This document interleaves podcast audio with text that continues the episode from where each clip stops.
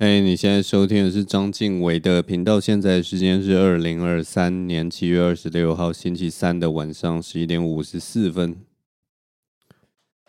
所以今天是这个呃台风夜啊，啊、呃，不过不知道明天啊，明后天也许台风影响台湾的几率又变得更大之类的。现在那个台风好像是在我们的南边吧，然后有隔一段距离。然后桃园这边现在是风平浪静的，几乎没风没雨的，所以，但我相信这个看那个风向啊，现在东半边应该是有一些风雨吧，我在想，甚至这个雨量应该都提升到蛮危险的一个程度了，所以大家还是要注意自己的安全呐。这台风天还是稍微准备一下啦。不过我相信台湾人都是对于这个台风都非常的熟悉哈。都很熟悉呀、啊，知道该怎么做。我还记得，其实对台风的印象从小到大都蛮不一样的。我觉得，我记得好像在十几岁的时候吧，还是什么时候，反正那个时候对于台风有一种莫名其妙，有一种更深刻的感觉。那个时候好像是我最深刻的印象，应该是那个纳利风灾那个时候吧。反正就是因为我家住在那个河堤的附近，我家附近有一个河堤。然后好像是纳莉风灾吧，还是赫伯台风的时候，反正就是这两个台风好像都有把我们家附近的那个河堤的岸边哦，就整个那个水都淹上来，然后都是一一就是一团泥泞这样子，把那个整个河堤弄得乱七八糟。所以那一阵子啊，那个台北市政府可能花了什么半年还是七八个月的时间，好不容易把那些淤泥清掉，然后重新把那个地方建设起来。我每次看到那些建设，我心里都会默默这边唱衰，就一直觉得说，你现在把那些东西清理得那么干净，啊，明年如果又有一个大台风来，啊，不就全部都乱七八糟？啊，你这个工程款你这样批下去，不是就是浪费钱吗？我们为什么要做这种无聊的事情？就是把河堤弄得很漂亮，然后又被那个大水弄得乱七八糟。结果很好笑的时候是那个时候的我，那个时候的我对于台风啊。都会觉得每一个台风都超恐怖的，我都觉得每一年的台风都有可能就是让那个河堤淹大水。我完全不知道，原来让河堤淹大水的台风其实就是那么几个而已。我以为每年都要花那个钱，我真的不知道我那个时候到底怎么回事，就是刚好对那几个台风的印象特别深刻。我记得每年都会呃。以前小时候啦，台风至少都会每年应该都有一两个、两三个台风会经过台湾这样子。也许不是登陆，但也都都通常都是会经过，然后都会受到影响。我还记得以前我们都会有那个什么，去野外郊游、散散心还是什么的时候，会在那个路边看到看到什么啊？我已经忘记那个是什么了，就是有一种草，然后它上面会有一个一个的折痕。是叫台风草还是什么嘛？然后那个时候老师，生物老师就会说什么哦，这个东西就是可以预测今年会来几个台风，就是你在这个草上面看到几个折痕，就代表有几个台风。那好像是一种什么，反正就是一个民间的趣闻呐，这样子。所以每年我记得那个时候去外面去野外踏青的时候，都会去找那个可以预测台风的草。我也不知道是真的还是假的。对，等下来查一下到底是真的呢还假的好了。反正就是大概就是我对于台风的一点点回忆啊。我记得小时候还有另一个类似都市传说的东西，就是台风天的时候要在那个玻璃上面贴米字还是什么叉叉这样子，用胶带贴。其实我一直都不懂，因为我们家以前一直都没有贴这个东西，然后长大以后就。好像有经过一些什么百货公司或什么，然后会看到人家在贴，然后长大以后才真的去查了一下，到底为什么要贴这个东西。当然，有些人说就是那个贴起来就是一点用都没有。那有另一派的说法是说，那如果这个风真的太强的时候，你如果真的有贴那个胶带的话，当这个玻璃碎裂的时候，它可能就是因为有贴这个胶带，所以它碎的时候不会乱喷、乱乱怎么样。它会就是因为被那个胶带粘住，所以它顶多就自己这样整个这个碎裂倒下来这样子，但是那个玻璃比较不会乱喷，这是一个说法啦，好像也还是蛮有道理的。但其实就是有很多建筑师跟什么就说，哎，以现在的玻璃的强度来说啊，现在玻璃其实都都能挡得住很强大的阵风。那个贴胶带这种事情是七八零年代的做法。嗯，也许是真的是这样吧，我也不知道。但如果真的风强到那个程度，建筑师也说，就是你风强到那个程度，你贴胶带其实也没有什么用，就是那个风力已经非常的强，一定会整个把你的那个玻璃窗给灌爆。哎，反正就是这样啦。希望我不知道台风天嘛，台风天就是希望大家平平安安的啦。其实我也常我也吃过台风的亏啊，对不对？好几年前。要说我这辈子记得最清楚的台风，应该就是莫拉克莫拉克台风。嗯，总之那个故事好像可以，我之前已经讲过了，所以就在这边就不要讲了。我已经忘记是哪一集了，有机会再 跟大家讲那个故事，要去哪里看哪里听。好了，首先要跟大家抱怨一下，我这个人生有一些不顺遂的事情。其实也不算不顺遂，它其实算是一件好运的事情，但是不知道为什么在我的身上造成了一点点小小的负担呢？不瞒各位说啊，上一集我应该有讲到，就是我有这个呃小农送的一些东西啊，就是现在都在我的冰箱里有非常大量的东西。那我必须跟各位坦诚啊，我已经吃西瓜吃了四天了。这四天的水果都是吃西瓜，太可怕了，你知道吗？一个人住在家里的时候，你有一颗大西瓜的时候，你真的没有办法，没有办法避免一直吃西瓜这件事情。当然，我有我有我有先去查了，然后很多人跟我说：“哎，这个西瓜啊，其实……”呃，你如果把它切开来，然后把它切成块，然后摆摆在保鲜盒里面，你可以把它冻起来，你可以把它冰到冷冻库里面。然后，如果你用这样子的方法保存的话，它可以保存一个月。然后，如果你想要吃的时候，你其实稍微退冰，还是很好吃。这是一个说法。但另一个说法就是说，这个呃，西瓜这种东西，就是当然就是这个新鲜，你就。摆冷藏，大概可以摆个两三天，你就尽量吃。很显然，我就是 抱持着那个要尽量吃的那个说法，所以我这四天都在吃西瓜。我不知道哎、因为西瓜照理来讲是一个非常适合暑寒暑假，哎、不是寒暑假，暑假吃的一个食物啦。听说它就是偏凉嘛，所以你吃起来就是会特别舒爽，再加上它里面有很高的这个糖分，所以应该吃起来很开心。可是不知道为什么我这几天吃西瓜，真的吃到我身体有一点 感到有点沉重了，你知道吗？我都会开始怕说，到底吃这个西瓜，到底身体会不会有出一些问题啊？所以我就去网网络上找了一下，西瓜它就是一个。偏凉的一种食物啦，听说是说，呃，肠胃如果比较不适的人，或者是说什么，哎、女生刚好月事来，或什么吃西瓜要适量，然后好像网络上说建议的量是什么三百，忘记那个单位是什么了，三百三百什么是重量嘛，三百克之类的，然后西瓜只能吃三百克。我这几天吃的西瓜应该都应该都有超过 三百克，不过还好，我好像没有腹泻。然后有些人说，这个西瓜如果吃太多，好像这个你的大便也会变成红色的。我好像也没有这样子的问题，所以我想说，我吃的这个量应该还好了。那我刚刚在查这个资料的时候，我就有看到一个说法，叫什么健身的他们会说什么，这个是什么？西瓜是高 GI 的食物，我是真的看不懂什么是高 GI 的食物。后来才查了一下，又就又又看到这种说法，然后就去再去查一下 GI 是什么，升糖指数。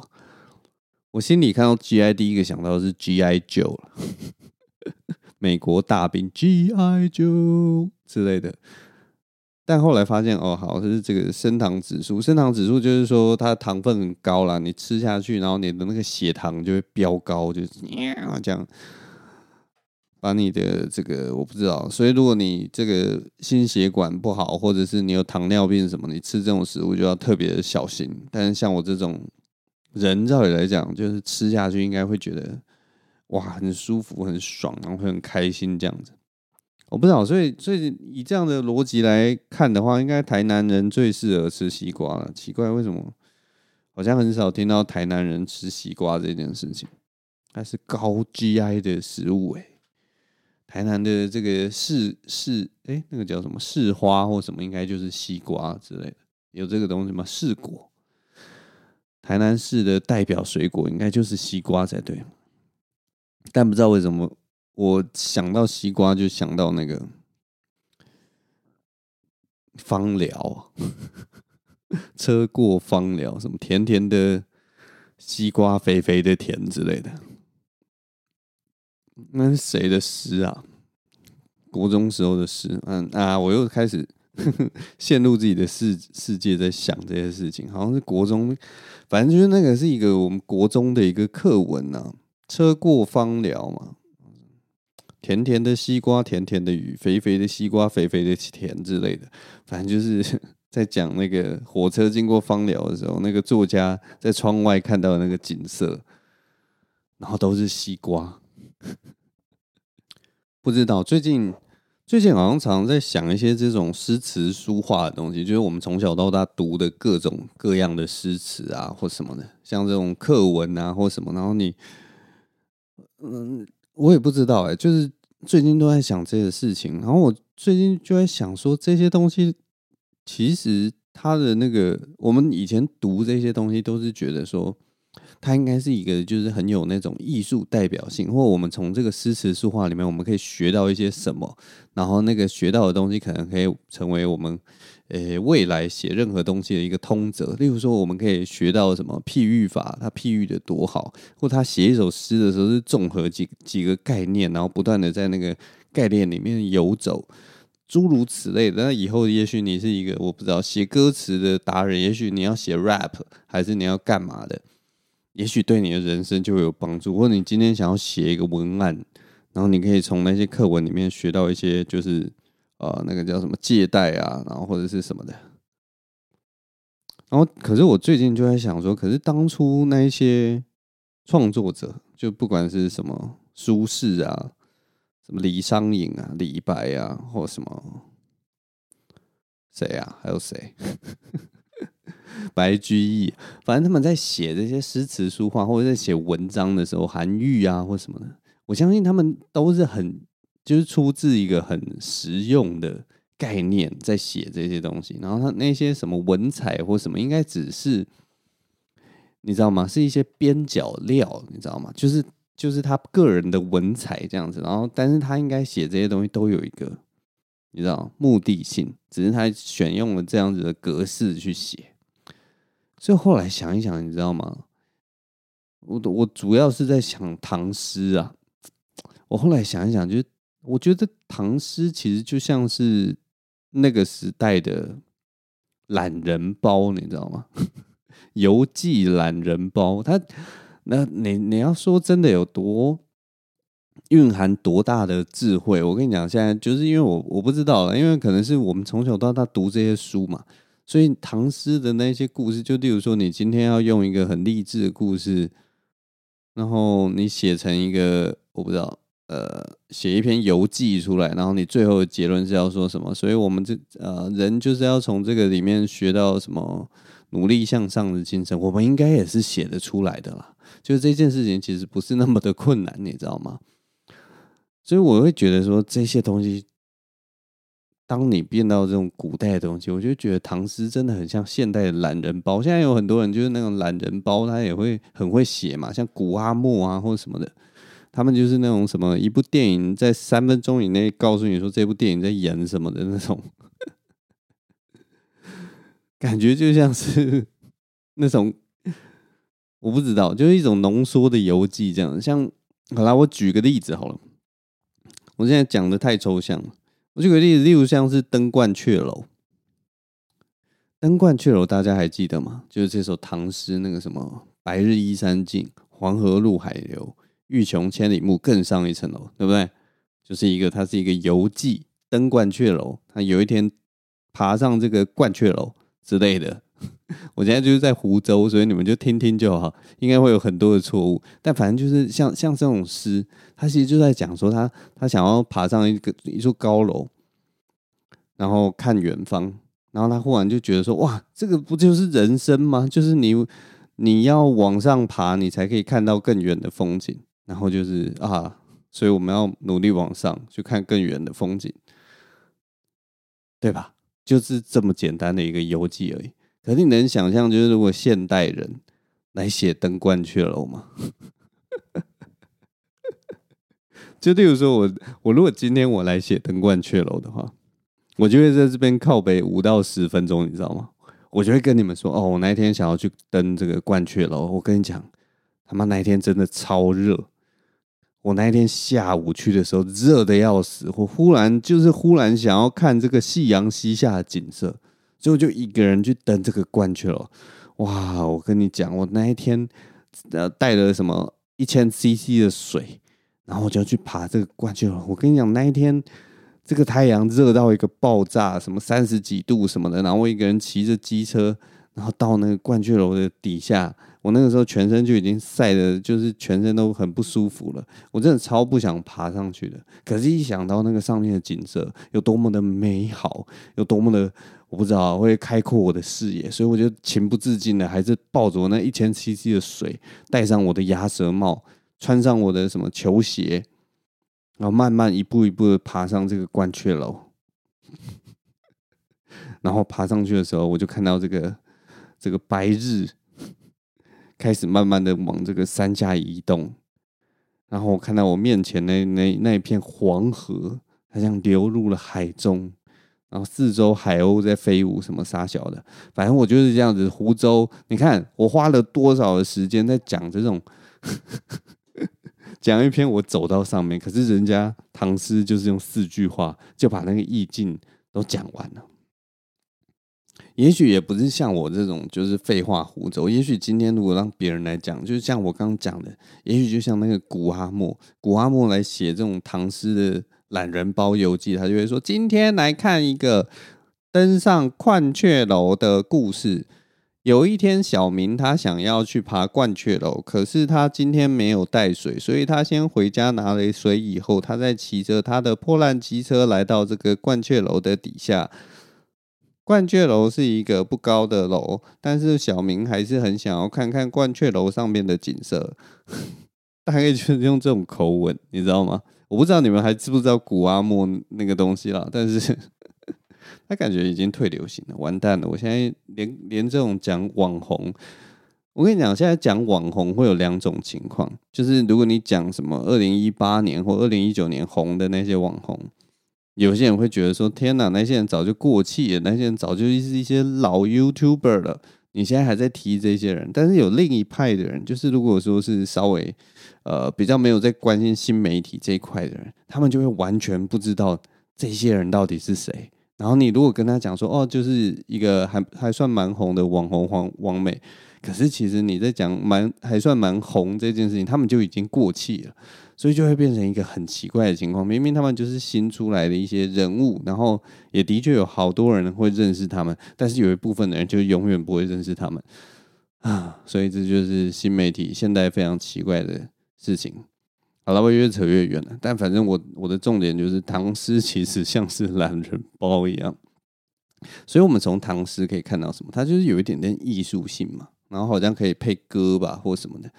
然后，但是他其实所讲述的东西，其实都是很生活的，很很游记的，很像他们就是随口或者随便随便从生活里面截取出来的东西。所以我要讲什么？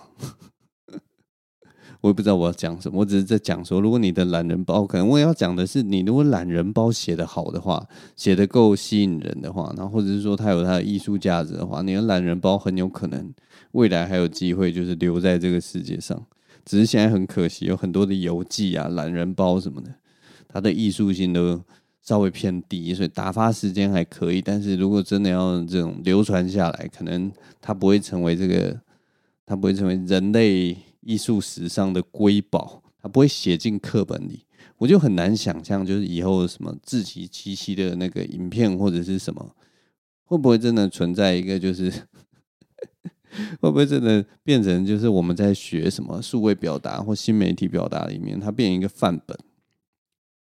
就它就是一一个课文。我们今天要学的就是新媒体课，然后首先就是什么剪接，我们要学自己七七的剪接或者是它的叙事结构。它的写法什么一个问题，然后中间经过什么讨论，争议点是什么，然后最后做出本频道的结论。例如是讲，它其实算是一种新媒体的论说文形式。那我们以后有各种知识啊，或什么，也许都会转移到影音方面。就是如果你只是比较浅薄的讨论什么，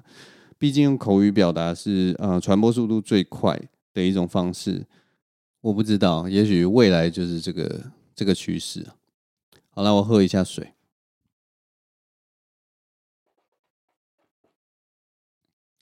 啊，既然讲到这个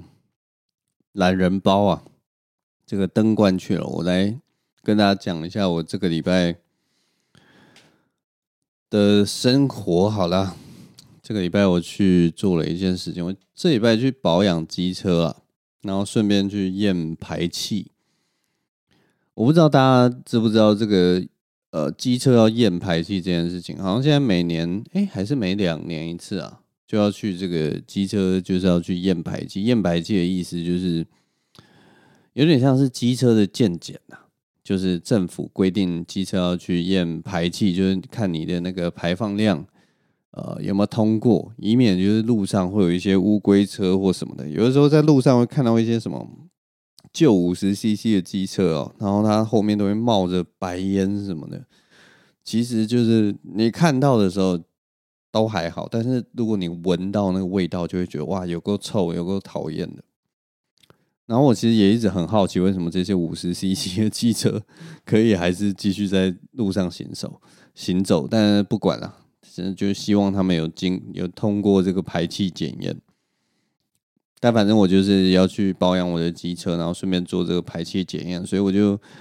呃要骑车去中立，因为我我我我家那个机车，我的机车是呃算是比较冷门的机车啦，所以就唯一有的那个保养中心啊就在中立。当然我是可以在附近找一家机车厂或什么的，然后反正就换就很简单嘛，换机油啊，换齿轮油。那个其实都每一台机车都一样，但是我不知道，我就是喜欢跑原厂，所以我就要去中立。那我已经很久没有骑车去中立了，因为我其实不常跑中立。我其实之前出门的话，我也是去桃园市，就是桃园市的桃园区哦，应该是桃园区。那现在就是这一次要去中立区。我这次骑车去中立区的时候，有很。有一些感慨，你知道吗？因为我骑去的时间大概是下午四点多的时候，然后我回程的时候大概下午五点多的时候，所以有稍微碰到那个上下班的时间。然后我骑的路其实就是一般的那种两线道的混合车道，呃，就是没有分快车道、慢车道，就是都可以骑、都可以开这样子的车道。然后我在骑的过程，因为那一条路，那一整条路其实是限速五十的，但不知道为什么骑起来特别的紧张。我不知道到底是桃园这边就是开车、骑车都这个样子，还是呃台湾的各地就是这样。但是总之骑起来，我真的是觉得，哎，就台湾交通真的乱呐、啊。就真的乱，奇怪哎！我骑个五十几公里，为什么我会在这个路上有一种提心吊胆的感觉？然后一直有车就是动来动去，动来动去，不管机车或汽车，都是都让你觉得压力很大。然后有些车子真的就是在你在你机车的后面，或者在你机车旁边，他就一直想要开得很快。我就真的不懂到底是怎么回事。我等下再细个细细跟大家讲。总之，我这次到了那个中立的时候，就是去保养车子嘛。其实我遇到一个还蛮妙的人。我去了那个呃机车行的时候，我把车骑到他那个机车行的门口，但是那一间机车行很奇怪，就是完全没有人来招呼，只有一个戴着深框深色框的眼镜的男生，然后他。就看起来很宅的那种男生，就是如果你跟我说他是一个理工宅，我也完全相信。然后他就走过来招呼我，哦，他没有招呼我，他一句话都没讲，他只是走过来。然后因为他一句话都没有讲，所以我只好跟他说：“哦，我要保养。”那他没有回我话，他只是略有似无的点点头，然后就去看我的机车。然后他开始打他的电脑，因为我上次呃好几哎两三年两年前应该也有去保养过一次，他就去打他的电脑，查查查看就是有没有一些库存的资料。然后我又忍不住，我就只好直接跟他说：“哦，帮我换机油跟齿轮油。”我就直接跟他讲说我要换什么东西，然后他就哦好，然后他也没说什么，然后就开始帮我换机油跟齿轮油，一句话都没有说。我从进到那家店里到他开始做事，他一句话。都没有跟我说，甚至我没有听到他讲任何一个字，好像就只有说好，就这样，就一个字。我呃，真的是我虽然是一个，我虽然也是一个不擅长跟人家社交的人，但是我这次真的是棋逢敌手，你知道吗？但是你也不能说他不礼他他不礼貌，或者是呃很很就是。害你热脸贴冷屁股之类的也没有，他只是就没有来招呼我，然后安安静静就开始做事了。而且事实证明啊，就是等到后来到最后，事实证明他也做得不错，哎，他也做得不错，哎，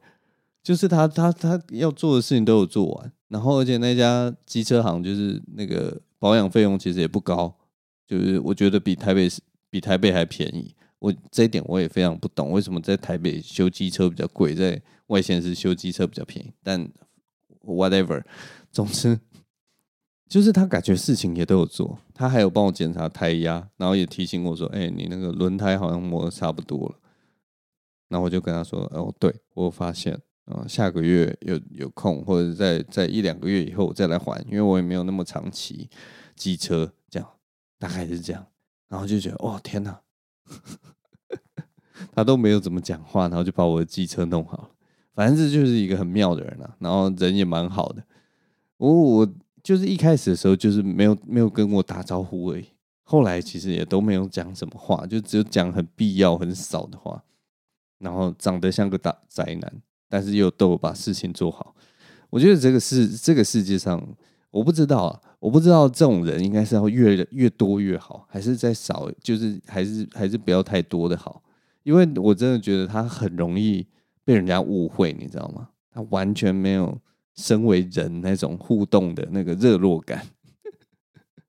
但反正他要把事情做好，所以我还是无比的感谢他。而且其实也就是你习惯了他这个这个这个啊这个相处方式，应该他也是会让。我非常舒服的一个人，因为我没有想要跟你闲聊，你知道吗？我也不知道，反正就这样。但我想要讲的是我，哦，等到我修好这个车以后，我从那个中立要骑回青浦的时候，刚好遇到这个下班时间。然后我要讲的是一台 Volvo，那台 Volvo 很奇怪，我一开始遇遇到它，就是反正我们那个路是大概限速限速五十嘛。然后刚好两个车道，就是呃，左边有一台我的我骑车回去的时候，左边有一台车在这个那个是内线车道，而、啊、我在外线车道。然后我跟他其实没有并排，我跟他大概离呃隔了中间可能距离上垂直的距离上大概隔了一两台车的距离啊。可是他在内内线车道，我在外线车道，所以我们就是一个斜的呃。呃，他在我左前方这样子的关系，然后我们两个人的速度差不多，就大概都是五十三到五十五之间，就是反正限速五十嘛，所以我们已经开到五十三、五十五左右。结果从内侧车道忽然有一台 Volvo，你知道吗？他想要超过我左前方的那台车，所以他就直接他的车头直接先超过我的机车，然后接下来他就要往外侧车道直接这样打一个方向灯，就想要切过来，因为他想要超过那台车。那我就在那台车的左后方，所以他这样切切过来的时候，其实就是非常危险。他我其实那个空间是不够的。我刚刚讲说一两，我跟那个车有一两台车，可是我现在回想起来，应该没有到。一两台车，应该就是一台车，所以一台车的距离，那个 Volvo 就直接这样往右，往外侧车道这样切出来，所以我不得不就是一定要按刹车，然后我还要往右跑，因为它的车尾如果我不让的话，其实应该会影响到我的行车路线。反正就是一个很霸道的开法，就是他想要超车，然后那个当下真的有一点点不爽，你知道吗？因为这条路就是这样啊，就是很简单，我们就是两两线道，然后一直往前，然后你超车你要去哪？然后就是很好玩，但是那一整条路就大概一两公里的距离，我们一直重复一件事情，就是因为那条路上有很多的红绿灯，所以那个 Volvo 就是超过那台车之后，他开一开又遇到红灯停下来，然后我骑车。我就可以再钻旁边，然后再开到他，再骑到他前面，然后我们再骑出去以后，那台 Volvo 可能不知道怎么开，怎么开，又又可以跑到那个车阵的最前面，然后超过我。然后接下来他又遇到红灯，然后我又可以 从他旁边转过，然后骑到他前面。然后我们经历了这件事情，经历了三次，然后我就一直在想说，所以你到底？开这么快，为什么？你为什么要这么急？就是你再怎么急，你开的速度就跟我的速度其实也差不了多少，你知道吗？我们之间就如果现在有那个赛车，赛车都会记那个前台车跟后台车所差的那个秒数，你知道，你跟我差的时间可能还不到一分钟呢，搞不好还不到三十秒。但我真的不知道你在急什么，而且如果你急，然后没有影响到我就算了。重点就是你一开始就影响到我，然后这件事情让我非常的不爽。我有时候就在想啊，为什么台湾人在交通方面都会变成这个样子？就是你明明，我真的不知道你在急什么。如果你真的急的话，你可以。狂按喇叭，告诉前面的车就是你超急，急到一个不行，因为我们没有办法心电感应嘛，那你就只好这样。但是他没有，他感觉起来就是只是想要回家而已。那为什么不顺顺的开就好了？大家也没有说特别的慢，也没有人故意在那边什么开个四十公里什么的。啊，就算我跟你讲，就算是四十公里好了。其实，在国外，如果你遇到那种无规则，你就是，如果只有一线道，你就是要乖乖排队；两线道，你就是要确认右边没有车，你才可以转换转换那个线道。哎，反正我不知道啦，就是为什么没有一点点耐心呢？安全回家不是很好吗？我也不知道，我也。不是想要凑人什么的啦，大概就这样。好了，真的是我的这个心就跟这个台风一样啊，风雨交加。台湾的交通真的要加把劲，我也不知道这个东西要到底要从哪边去改。有些人会觉得说，你可以从制度这个道路就是要。